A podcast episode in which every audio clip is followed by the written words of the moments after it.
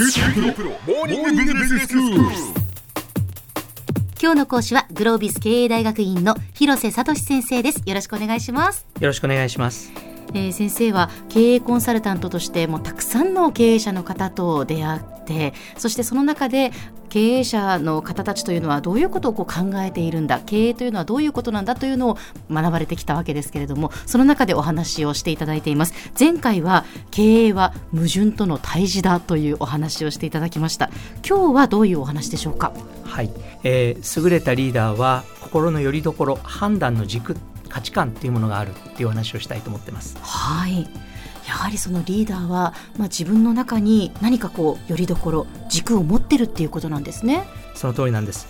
あの一つの私の例をお話をさせていただきたいと思うんですが、ええある会社の役員になった時に社長の補佐をさせていただくことになりました。はい、まあ社長がいない時は社長の代わりに判断をするって役割だったので、こう日々この社長がどういう判断するんだろうって見てるんですね。はいはいでね一つ驚いたことは会社の社長っていうのは9分間に平均して1個ずつ何かの判断をしているっていうことを発見したんですそんにその9分に1個も何か判断しないといけないんですね。その短い時間というか。あの、まあ、もちろん会社によってね、ええ。違うわけであのそれぞれあるかと思うんですがただ私がいた会社多くの会社は他の役員の方が決められない副社長が決められないそういった案件が最後の最後に社長室に入ってくる。はあ。でひっきりなしにどうしましょう社長っていうふうに入ってくる、えええその社長を見ながらどうしてこの人たちはこの人はこんなに難しいことをパッパって判断できるんだろうっていうことをずっと考えてた時期があったんですえね。ええでね分かったことはその人にはとても大切な心の拠り所判断の軸があるっていうことをようやく発見することができたんです。でもその判断の拠り所、まあ、軸ですけれども、まあ、そういうその社長たちはどうやってその自分の中にこう軸をまあ見つけていくんでしょうね。本当そうですよね、ええ。だからね私も聞いてみたんですね、ええ。社長どうしてこういう軸があるんですか、うん。あなたの軸どこで生まれたんですか？これね2つぐらいあるんじゃないかっていうふうに思ってます。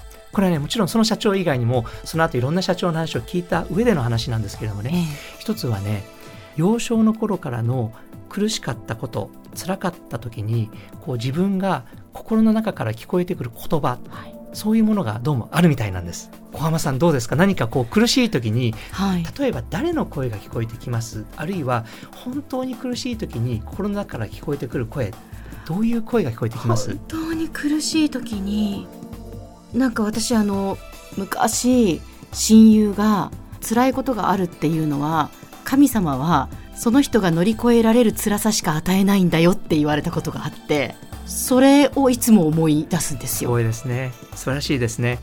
あのねそういうことだと思います。それは人によっては神様の声かもしれないし、お父さんお母さんの声おじいさんおばあさんの声。で人によっては自分のお子さんの声はい。だったりしますでそういった方々がじゃあどういう声を持ってるのかっていうことで言うとそういう声をしっかり聞きながら例えば自由みんなを自由にする経営とか、うん。文献にする経営とかそういった言葉をそれぞれあるいは社員の幸せええ。とかそういった言葉を最後の判断のよりどころにするっていう形になっていると。じゃあ逆にこういろいろと聞こえてくる心の声からどうやって見つけていくのかええっていうええ。方法論で言うと、はい。おそらく対立軸の中で考えてるんだろうな。例えば長期対短期はい。集権対文献うん。自由対規律根本治療対対症療法うん。一元的な判断対多面的な判断。はいはい。きっとね頭の中でこの両方の対立概念があってえ自分が一番心に刺さる概念というかはい。言葉ってこれなんだなというのをえそれぞれの経営者の方々が当然ながら社員からえ管理職になって役員になって社長になる過程の中でええ。それぞれが磨き上げていてはいはい。最後に自分の本当にこう判断の軸よりどころとなる言葉をうん。組み立ててきていらっしゃる方きっとねそういう方が役員になって最後は社長になってるんじゃないかなという仮説をねえ得るようになりました。そうですか。対立軸があってその中で自分のこれだっていうものをこう見つけていくっていうことなんですね。はい。ちなみに広瀬先生のその軸っていうのはありますか、はい、あの実は役員になる時に必ずこの職場での自分の判断の軸はこれだっていうのを考えてからくようにしています。はい。ある会社の時にはあ3つ1つって言ってるのに3つになっちゃうんですけど、ええ。1つは標準化物事すべて標準的にしていきましょう。特別対応俗人化をやめましょう。あと細かい仕事は全部1箇所に集中化していきましょう。2つ目の言葉は集中化、で3つ目の言葉はこれは細分化セグメント化って言って全てのお客さんを1つで見るんじゃなくて、うん。それぞれ一人一人のお客様のニーズをしっかり見ていきましょう。ということで3つの言葉細分化標準化集中化っていうことをこう決めて、ええそれをね常に自分のスタッフの皆さんにこうお伝えするようにしていました。でええこれがあるとやってみた後で分かったことはねはい。我々の上司はこれを判断のよりどころにしているっていうことをえスタッフの皆さんが理解をすると、はいはい。みんながそれをしっかりとよりどころにして判断してくれるようになるんえです。なるほど。で結果的にそれが一つのこう価値観を持った組織っていう形になって、ええええでこれがちゃんとね説得できればって話なんですけれどもね、えーそうすると結果的には強い組織になるのかな、みんながだんだんと、まあ、広瀬役員かもしれませんし、社長の言うことを常に聞くよりもうん。徐々に自分なりの判断ができるようになってくる。でなるほど。私もやっぱり部下の皆さんに対しては常にねあなたの判断のよりどころは何ですか？なんでこういう判断をしたの？はいその判断のよりどころは何？えじゃあそれってもう一つ上のポジションになっても使える？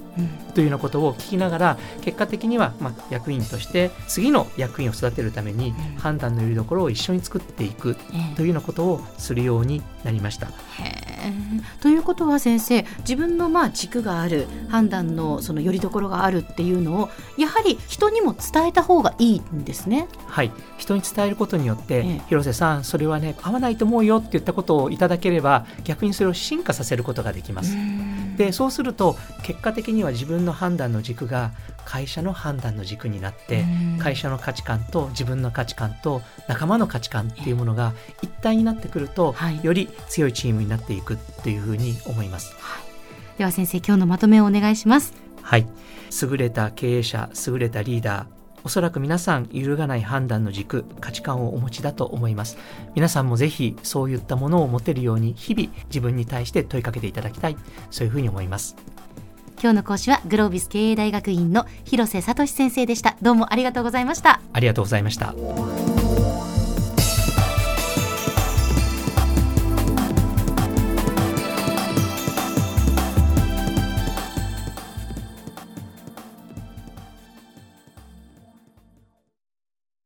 QT プロは通信ネットワーク、セキュリティ、クラウドなど QT ネットがお届けする ICT サービスです九州中に展開した光ファイバー網を基盤に一番身近なビジネスパートナーとして九州の企業自治体の皆様をサポートします。詳しくは QT プロで検索を。